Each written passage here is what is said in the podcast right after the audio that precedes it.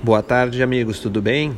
Vamos lá para mais um podcast, esse mais rápido, objetivo, com um assunto aí interessante que saiu na, no noticiário recente, benéfico para os passageiros, mas que tem aí uma ressalva, um, um alerta importante que eu quero passar para vocês, tá? Para não caírem aí em, em pegadinha. Uh, primeiro, o que, que, o que, que é fato? O que, que aconteceu?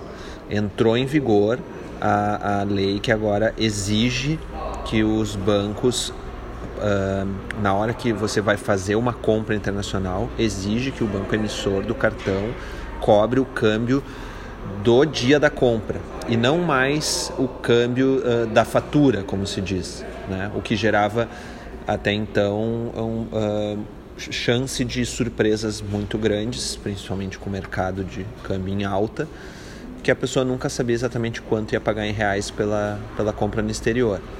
Então, e era arriscado mesmo, né? Eu faço uma compra ali de 200 dólares nos Estados Unidos e só daqui a 30 e poucos dias, 40 dias, vou saber quanto eu vou pagar. É, até nessa época era, era vantajoso falar do cartão VTM, que apesar de ter o imposto igual, 6,38%, com ele tu sempre travava a, o câmbio no dia de carregar o cartão. Então ele virava como se fosse um dólar físico. Tá? No, já no cartão de crédito sempre havia essa oscilação. Tá bem? Só que aí é que está a ressalva, o alerta uma coisa é os bancos agora se comprometerem a fazer o dólar do dia da compra, mas quem disse que o dólar do dia da compra não vai ser aumentado? Que eles não vão aproveitar esse, esse momento oportuno e, e aí fazer um spread de câmbio maior? É possível, porque muitas vezes notícias boas como essa fazem os clientes correrem para para essa alternativa de compra. Ah, não, agora então ficou melhor ainda o cartão, porque além de eu ganhar milhas, eu vou uh, também não correr mais risco de oscilação e tal. E, e, e quando vê depois, quando chega a fatura, se percebe que o câmbio daquele dia, que foi realmente do dia da compra, era muito mais alto que a média do mercado, maior que, que ao carregar um VTM, maior que comprar papel moeda, maior que fazer remessa internacional. Aí não vale a pena, certo? Então, fiquem de olho. Na dúvida, o que, que eu recomendo? Agora, antes da sua próxima viagem, falem com seu banco, falem com a agência e perguntem qual é o spread de câmbio aplicado por vocês na fatura do cartão. Qual é o spread? Qual o percentual sobre o dólar comercial? Tá? Aí sim é que vocês vão descobrir se agora existe, eh, agora virou uma melhor opção de, de, de, de câmbio ou se piorou, tá? Então, tomem cuidado.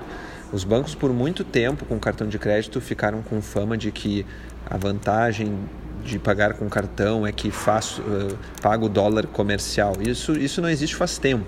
Tá? Um que outro banco cobra ali o comercial mais meio por cento, mas nenhum é o comercial. Tem alguns que cobram 4 e até 5% sobre o comercial, mais IOF.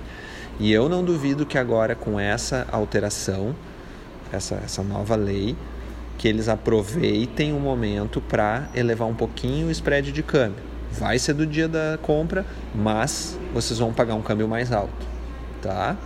Na dúvida, eu continuo recomendando para quem quer o menor preço uh, fazer e, e, for pouca moeda fazer compra de espécie, mesmo que exista um uma insegurança um pouco maior, né? um risco de segurança maior, tem que carregar a espécie, ou então para quem tem conta no exterior, fazer uma remessa internacional.